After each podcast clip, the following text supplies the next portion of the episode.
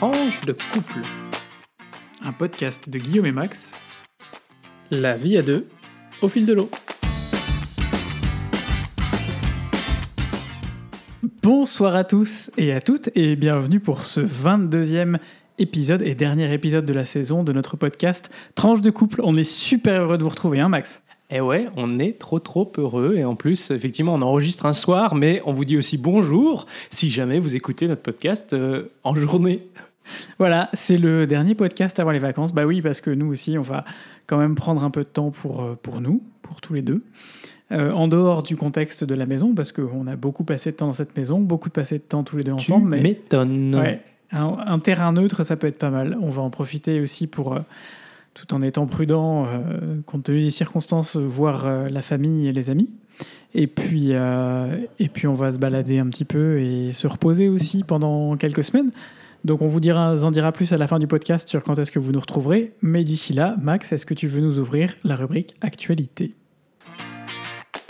Côté actualité, peut-être un, petit point euh, d'update euh, sur la question européenne. Simplement pour dire que, euh, alors, on enregistre le 1er juillet, comme ça vous le savez. Euh, C'était plus simple pour nous. Euh, Aujourd'hui, bah, c'est la transition en fait entre la présidence croate de l'Union européenne et la présidence allemande de l'Union européenne. Vous savez que c'est une présidence tournante tous les six mois. La présidence par la France du Conseil de l'Union européenne aura lieu au premier semestre 2022. Euh, et il faut dire que c'était quand même une euh, période un petit peu particulière pour les Croates, qui organisaient pour la première fois de leur histoire la présidence du Conseil de l'Union européenne et qui malheureusement ont été quand même très affectés par le Covid, donc qui ont facilité un certain nombre de discussions. Mm. Mais c'est vrai que la substance de leur, euh, de leur présidence, ils avaient Mm. quand même essayé d'avancer un certain nombre de sujets, bah, malheureusement a, a quand même été euh, largement occulté par le, par le coronavirus.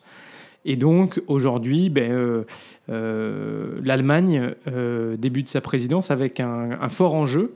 On, en a déjà parlé la dernière fois. Les négociations sur le prochain budget pluriannuel de l'Union européenne ne sont pas terminées. Or, le cadre financier pluriannuel se termine le 31 décembre. Ça veut dire qu'à partir de début janvier, on doit avoir un nouveau budget. Il y a énormément de, Six mois, on est là. Ouais, on y a énormément quand même euh, d'enjeux autour du plan de relance aussi.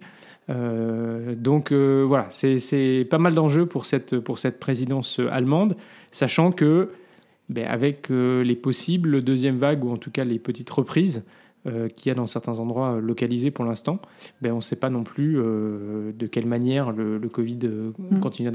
continuera d'impacter- Tu la le politique mot. européenne. Bah oui, on avait dit le qu'on le mot. disait pas la dernière fois, mais là on peut le dire. On a réussi à la s'en passer pendant un podcast. Voilà, ça c'était pour Super. le premier sujet. Tu Bon. enchaînes? Ben oui, j'enchaîne. Euh, deuxième sujet, on on n'est plus en Europe, on va en France maintenant, puisque dimanche s'est tenu le deuxième tour des élections municipales. Alors, on va pas s'attarder très longtemps, juste pour dire que euh, on notera deux choses. La première, c'est euh, ce que certains médias ont appelé une, une vague verte. Et effectivement, ce sont des maires euh, de couleur euh, écologiste qui ont remporté des grandes villes. Les Verts avaient dit avant les élections que Gardez Grenoble, qui était la seule ville qui, qui, dont le maire était vert avant les élections, c'était jouable. Prendre une ou deux villes, c'était envisageable. Ils n'envisageaient pas d'en prendre plus. Eh bien, en réalité, ils ont donc gardé Grenoble. Ils ont aussi pris Lyon.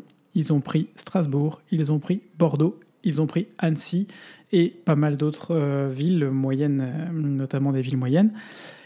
Voilà, c'est une, euh, c'est une demi-surprise puisque alors, la vague verte est un peu en, en, retrait en France, je dirais. En Belgique, la vague verte, la vague verte est arrivée en octobre il y a deux ans où on a eu euh, énormément de bourgmestres locaux euh, verts élus.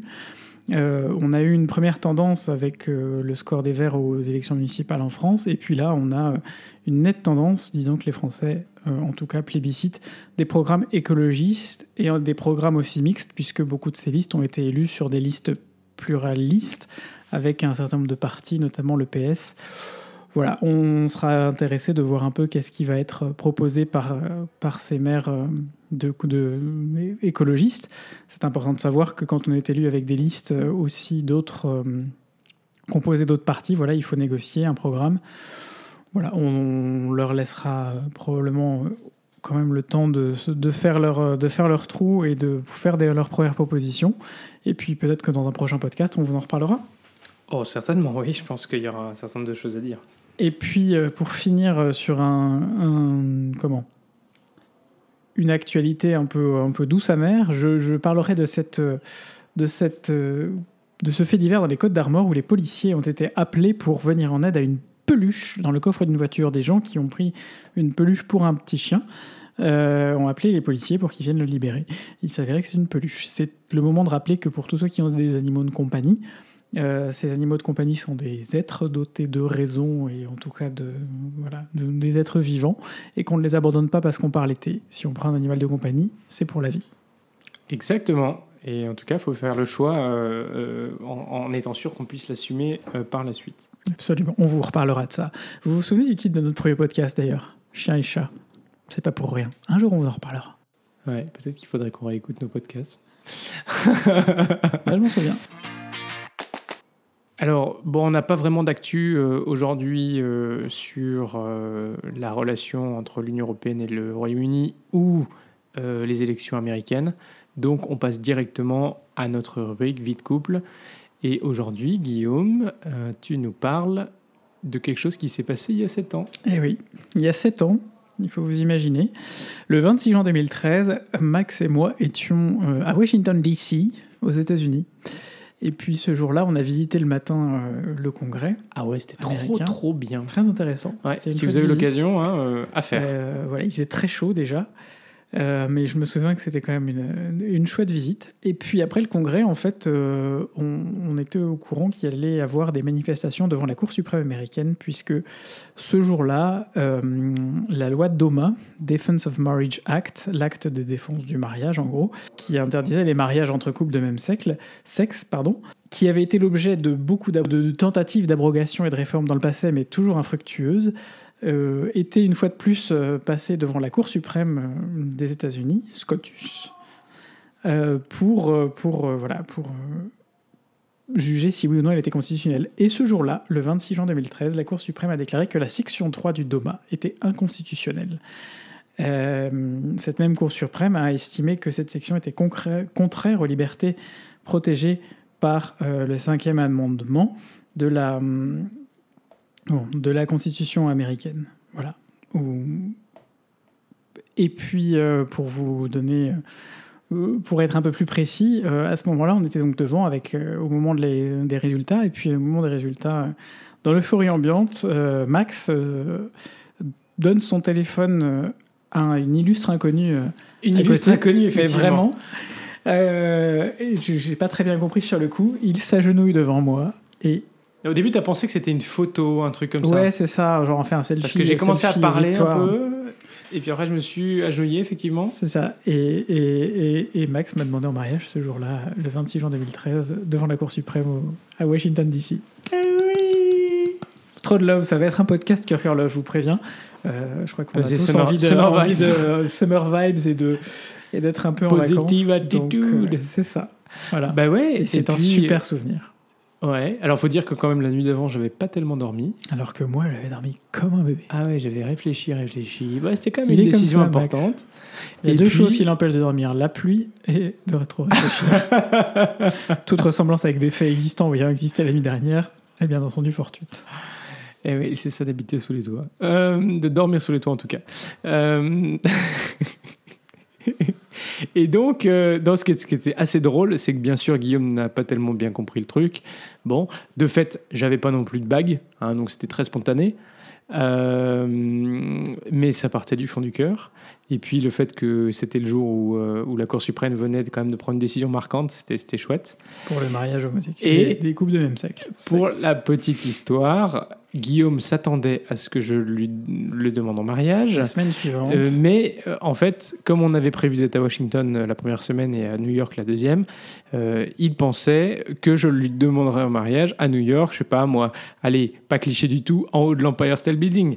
En fait, a posteriori, quand j'y pense, ça aurait été d'une part tellement cliché, mais mignon, hein, mais cliché quand même. Et d'autre part, il y avait trop de monde, c'était quand même pas l'ambiance, c'était. Non, mais c'était. T'as été trop cœur love là. Oh Voilà. Vous avez prévenu, vous, avez, vous étiez prévenu, vous pouviez couper ce podcast. Hashtag cheesy, cheesy, cheesy. On reste dans le cheesy peut-être? Avec euh, mon, deuxième point de... Le cheesy alias le mon mon mon mon le Max. Ou la poussière dans l'œil, ça dépend. Euh, de quoi tu veux nous parler du coup? Eh ben, je sais pas si... Euh, je crois pas qu'on vous ait parlé d'un film qui nous, a, qui nous a beaucoup touché il y a deux ans, qui s'appelait Love Simon.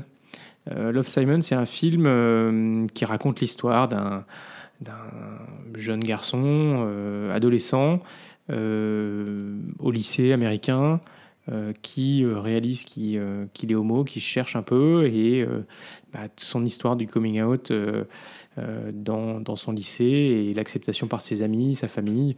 Et c'est vraiment un film qui est extrêmement bien fait, d'une très forte sensibilité, voilà, très touchant, très juste. et c'est un film voilà, que je vous encourage à regarder. Euh, si vous avez l'opportunité, c'est euh, en tout cas un film qu'on a beaucoup apprécié regarder tous les deux et, euh, et d'ailleurs que j'ai eu en cadeau à Noël. Et du But what's the point? Eh ben oui, pourquoi je vous en parle aujourd'hui?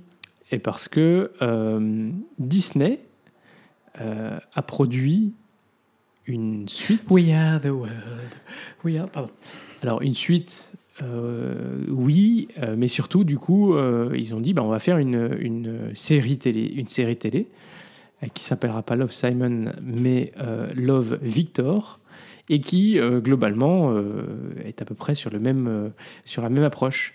Sauf que Sauf que, d'abord, Disney n'a pas eu les coronas pour diffuser ça sur Disney, pourtant sa plateforme de diffusion de ses films considérant que c'était peut-être pas très S'en fout, de toute façon, Disney Plus est toujours pas disponible en Belgique. Voilà.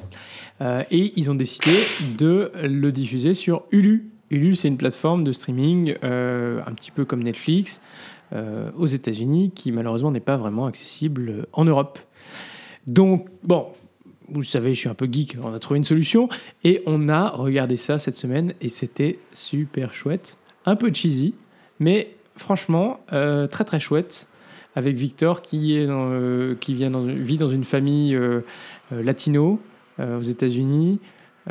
qui déménage après des soucis, des soucis de couple voilà. Et donc, euh, et donc, il vit en fait euh, cette, enfin, ce, processus de réflexion sur lui-même dans la même école que Simon. Et comme par hasard. Euh, et d'ailleurs, ce qui est intéressant, ce qui est très drôle, c'est qu'ils ont quand même réussi à faire le lien avec l'histoire de Simon et qui interagit d'ailleurs dans, la, dans, dans le film. Mm. mais on ne vous en dit pas plus. Donc, on vous en dit pas plus, mais en tout cas, on vous encourage si vous avez envie de passer une bonne soirée, Love Simon d'une part et Love Victor ensuite. C'est très très chouette. Je précise à toute fin utile que nous n'avons pas télécharger illégalement cette série.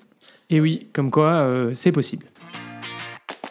Bah alors aujourd'hui, l'actualité belge est un peu limitée, euh, mais je ne sais pas si vous vous souvenez, parce que c'est des histoires à rebondissement, au mois de mars, euh, après moult rebondissements justement et un gouvernement comment, temporaire, la Belgique se retrouvait enfin avec un gouvernement de plein exercice le tout étant lié évidemment à la, crise du coronavirus, mais un gouvernement de plein exercice qui ne devait fonctionner que jusqu'au mois de juillet, donc à la fin de l'état euh, de crise sanitaire dans le pays.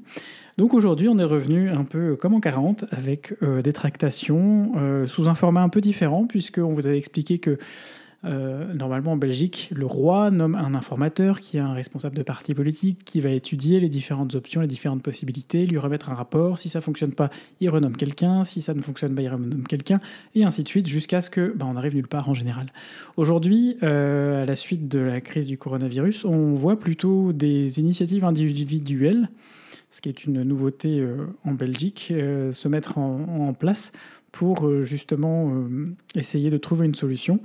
Euh, l'autre solution étant de revenir à des élections, mais dans l'immédiat, je pense qu'aucun parti n'a l'envie ni l'intérêt de revenir à des élections compte tenu des circonstances compliquées qui font que les résultats seront encore plus incertains que d'habitude. Voilà, tout ça pour dire que la Belgique, bah, les choses reviennent comme avant. Il y a des choses qui ne changent pas. Et ça, ça n'a pas changé. Voilà. Et sinon, bah, on est toujours masqué. Et peut-être, euh, bah, je voulais vous, simplement vous partager, parce qu'aujourd'hui, j'ai fait un voyage à Paris euh, depuis Bruxelles. Et donc j'ai pris le Thalys, j'ai pris le métro à Paris. Et donc, c'était un peu étonnant. Enfin, disons qu'à Bruxelles, j'avais pas pris les transports en commun depuis, bah, depuis le, confinement. et donc, voilà, c'est le Thalys ce matin était blindé, mais on avait tous des masques. pas de service à bord, du coup. J'avais eu le, le, nez creux de prendre un thé à la gare avant de partir. Euh, et, puis, euh, et puis, oui, euh, le métro, très bizarre d'être quand même en partie un peu collés les uns sur les autres. Alors, très honnêtement, je n'ai pas vu une seule personne qui n'avait pas de masque, ce qui était quand même assez rassurant. mais c'est vrai qu'on est collés les uns aux autres. voilà. Donc, nouvelle réalité et. C'est l'occasion de rappeler que ben, même si les gouvernements, pour l'instant, ne conseille pas, ne recommande pas le port du masque dans les lieux clos. Euh, c'est toujours très utile de porter un masque pour soi, mais aussi pour les autres, notamment dans les lieux clos, dans les transports en commun. Euh, dans les, dans les magasins, c'est recommandé. Hein. Euh, dans les transports en commun, c'est recommandé, mais dans les magasins, par exemple, ça n'est pas recommandé. Quand on va faire ses courses, tout ça, en supermarché ou en magasin, en vrac, on peut se dire que c'est pas plus mal que chacun ait un masque pour l'instant. Alors Guillaume, aujourd'hui, Côté eh culture est sorti, tu nous parles de quoi? Une fois n'est pas coutume, quoique, euh, à l'approche de ces vacances, on va arrêter de parler euh, culture et corona, mais on va parler d'un autre, euh, d'un autre sujet, ah, tout, aussi polémique oh non. en, ce moment. Mais bon, j'aime bien, j'aime bien aussi voilà, vous expliquer un peu ce qui se passe, parce que finalement, que des choses un peu trop, qui se passent un peu trop bien, on finit par s'ennuyer. Et c'est un article de Diapason qui a été écrit suite à la publication d'une tribune du chercheur Paul May dans le Figaro, euh, disant euh, La musique classique est-elle un privilège des biens blancs et des asiatiques aux États-Unis? Donc Paul May, qui est un chercheur à l'Université de Montréal, a étudié beaucoup le phénomène du multiculturalisme. Et aux États-Unis, euh, il y a un certain nombre de chiffres qui sont parus. grâce à une étude réalisée par le National Endowment for the Arts, la Fondation nationale pour les arts en gros, euh, qui rapporte que euh, le nombre d'adultes qui ont assisté à un concert de musique classique au cours de l'année 2017 euh, était passé de 13 à 8%, donc première inquiétude. Et puis la part des spectateurs de moins de 30 ans a chuté de 27 à 9%. Ce sont deux motifs d'inquiétude, évidemment, puisque le public de la musique classique, on part du principe qu'il se renouvelle lentement, mais il se renouvelle. Là, on constate que manifestement, ce n'est pas le cas et que dans les jeunes générations, qui sont pourtant les cœurs de cible aujourd'hui euh, d'un certain nombre d'institutions classiques, le renouvellement ne se fait pas. Je reviens sur la partie euh, maintenant vraiment euh, comment polémique, qui est la discussion autour du fait que l'institution de la musique classique aux États-Unis serait la plus intrinsèquement raciste et selon certaines teintes, du coup, trop blanche ou trop asiatique. Il faut savoir qu'en fait, donc la musique classique est une musique occidentale, qui a été en tout cas développée euh, essentiellement en Occident, euh, et que on a constaté notamment aux États-Unis et en Chine aujourd'hui un phénomène qui fait que euh, le monde asiatique est aussi extrêmement tourné vers la musique classique. On a en Chine et pour les minorités asiatiques aux États-Unis et en Europe énormément d'investissements dans la musique classique, des jeunes prodiges, des jeunes talents qui travaillent d'arrache-pied dès leur plus jeune âge. Alors certains diront qu'il y a une culture du travail euh, dans ces pays-là euh, et de l'abnégation, comme on a pu avoir en Russie euh, pendant, pendant l'URSS. Je ne suis pas sûr que ce soit lié uniquement, uniquement à ça. Je pense qu'il y a aussi une volonté réelle. Les gens se sont rendus compte que malheureusement, dans un sens, c'était aussi, il fallait passer par là pour, pour se faire une carrière dans la musique classique. Aux États-Unis, de fait, et je pense qu'on peut dire en Europe aussi, euh, les personnes euh, noires dans les, musiciens d'origine africaine ou afro-américaine dans les orchestres euh, sont extrême, la proportion est extrêmement limitée. On parle de 2 à 2,5% pour les latino-américains et pour les afro-américains. C'est donc ridicule. On sait qu'en France, c'est à peu près la même chose. Pourtant, ce sont des populations qui représentent une proportion supérieure de la société. Je ne pense pas, en tout cas en Europe, que contrairement à ce que disent les, certains médias américains, la musique classique est intrinsèquement raciste. En revanche, je pense qu'il y a un grand travail à faire et le travail il commence à la base, c'est-à-dire au recrutement des musiciens. Comment est-ce qu'on forme des vocations dès le plus jeune âge dans les écoles partout? je voudrais maintenant saluer notamment l'orchestre Demos, qui est un orchestre qui a été, enfin plusieurs orchestres en réalité en France, qui ont été construits depuis, depuis 5 ans. 5-6 ans, qui sont des orchestres qui se développent notamment dans des, dans des, dans des régions et dans des quartiers qui n'ont pas normalement accès à la musique classique et puis qui permet à des populations normalement éloigné de cette, euh, de cette musique, de s'y rapprocher. Le rôle de la Philharmonie de Paris notamment est très important. On sait que la, comment, la, le fait que la Philharmonie soit implantée porte de Pantin, dans le nord-est de Paris, euh, à la frontière avec euh, notamment la Seine-Saint-Denis, est aussi tout un symbole d'ouverture de cette musique classique sur d'autres publics et d'autres vocations. Et je veux croire que ça, pour moi, en Europe, il n'y a pas de racisme intrinsèque dans la musique classique, mais que nous devons tous travailler au quotidien à promouvoir euh, l'arrivée et l'intérêt pour cette, pour cette musique dans, au sein des plus grands nombres de, de parts de la population euh, qui existe et qu'elle soit représentative finalement de notre société. Voilà.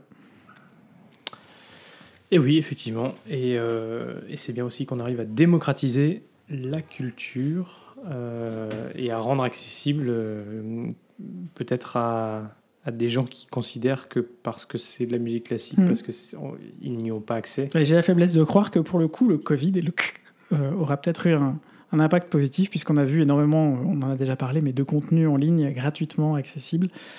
J'espère que plein de ça aura créé des vocations, j'y crois, et en tout cas, je continuerai à travailler au quotidien pour que euh, la société évolue et que les, les, représentations, que la musique classique ne soit plus une musique élitiste, mais vraiment la musique euh, une musique pour tous. Voilà, donc cette semaine, euh, je vais pas faire de rubrique euh, tech traditionnelle comme j'ai l'habitude. Oh. Mais euh, cette semaine, je vais plutôt faire appel à vous. Ah. Et oui, parce que cette semaine, on a besoin de vous. Guillaume a mentionné déjà que c'était le dernier épisode de notre saison 1. Alors ça ne veut pas dire qu'on vous abandonne complètement.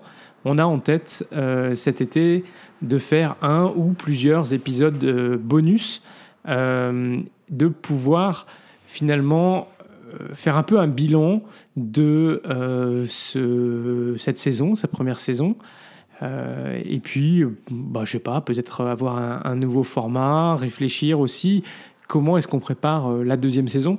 Alors ce soir et aujourd'hui, au moment où vous écoutez, on aimerait euh, vous demander de contribuer à, euh, bah, à cette réflexion d'été, hein, Summer Vibes, euh, autour de deux questions. on aimerait d'abord avoir un, feedback, un retour sur cette première saison, comment est-ce que vous l'avez perçu, et puis aussi comment peut-être ce podcast a résonné avec votre propre vie de couple. voilà, ça serait intéressant d'avoir un, retour de votre part. Et le deuxième, euh, deuxième angle, c'est qu'on est aussi, euh, bah voilà, ça n'est pas une surprise, on a envie de continuer, c'est chouette, euh, vers une deuxième saison.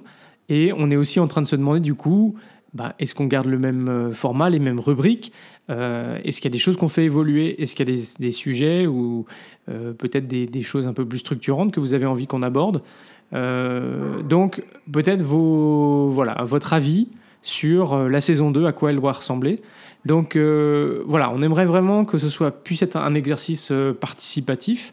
Et donc on a besoin de vous, euh, que vous nous envoyez un petit message, bah, un petit mail, tranche de couple, tout au singulier, et le 2 avec le chiffre 2, tranche de couple, gmail.com. Envoyez-nous un petit message, ou alors par Twitter, tranche de couple, tranche et couple au singulier, le chiffre 2 au milieu, pour répondre à ces deux questions. Un, qu'est-ce que vous avez pensé de cette saison 1 Et peut-être, voilà, qu'est-ce qui vous a fait euh, écho à votre vie de couple ou euh, qu'est-ce que vous n'avez pas aimé? Et deux, qu'est-ce que vous avez envie pour euh, la saison 2 je, rajoute quand même que ça s'adresse vraiment à tout le monde, que vous soyez en couple ou pas, ça nous intéresse d'avoir votre avis et aussi de nous dire si on est un peu trop cheesy aussi et qu'on parle un peu trop de couple justement. Euh, et que vous voudriez qu'on aborde d'autres thématiques, voilà. En tout cas, ah oui, on n'est pas exclu, exclusif, on n'exclut personne. Euh, euh, voilà, et peut-être que effectivement, euh, euh, même si vous n'êtes pas en couple, bah, notre vie de couple, elle vous fait marrer aussi peut-être. Et donc voilà. Et puis pour ceux qui ont envie euh, de passer la vitesse euh, au-dessus, si vous avez envie de nous contacter parce que euh, vous avez envie de, nous faire un petit retour oral qu'on pourra inclure dans ces épisodes bonus de l'été, eh ben, n'hésitez pas, ça nous fera plaisir aussi de pouvoir vous entendre et échanger avec vous. Et donc voilà, on reprendra probablement fin août. et entre-temps, ben, en fonction de la substance qu'on aura, un ou, ou plusieurs épisodes bonus euh, qui euh, sentiront bon, euh, sentiront bon l'été. Absolument.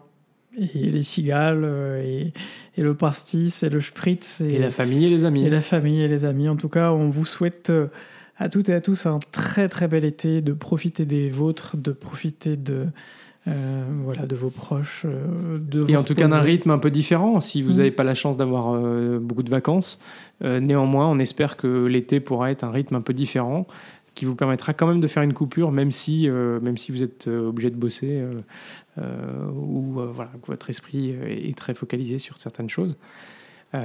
Et en tout cas, ben, on voulait vous remercier de nous avoir accompagnés pendant ces, ces huit mois. Euh, On ne chantera pas pour vous remercier, mais, mais, mais le cœur y est. Et en tout cas, ça nous a fait très plaisir. Et je dois reconnaître que bah, voilà, ce, ce projet de podcast était un peu un projet fou. Je me souviens du, du chiche dans la voiture où- où- qui a mené à, mené à tout ça. Et en fait, il faut savoir qu'avec Max, comme avec moi, quand on dit chiche, à un moment donné, on est joueurs, nous. On, est, un peu joueurs. joueur. Et, euh, et voilà. Et donc là, on a été joueur et on le regrette pas. Et merci, à, à- merci Max aussi. euh, pour, euh, pour euh, voilà, de, de ton enthousiasme et de, de supporter mon parfois, mais sur le coup, c'est euh, au moment où on se dit comment enregistrer, c'est oh là là, on est sûr. Et puis après, euh, grâce à toi, ça, ça- ça- c'est toujours un, bon, un plaisir. Et merci à toi, Guillaume, pour ces chouettes moments partagés. C'est aussi un, un beau projet qu'on mène ensemble. Et euh, voilà, bah écoutez, on vous fait des gros gros bisous. Merci et bel été Et on vous dit à très vite. pour de nouvelles tranches vitaminées.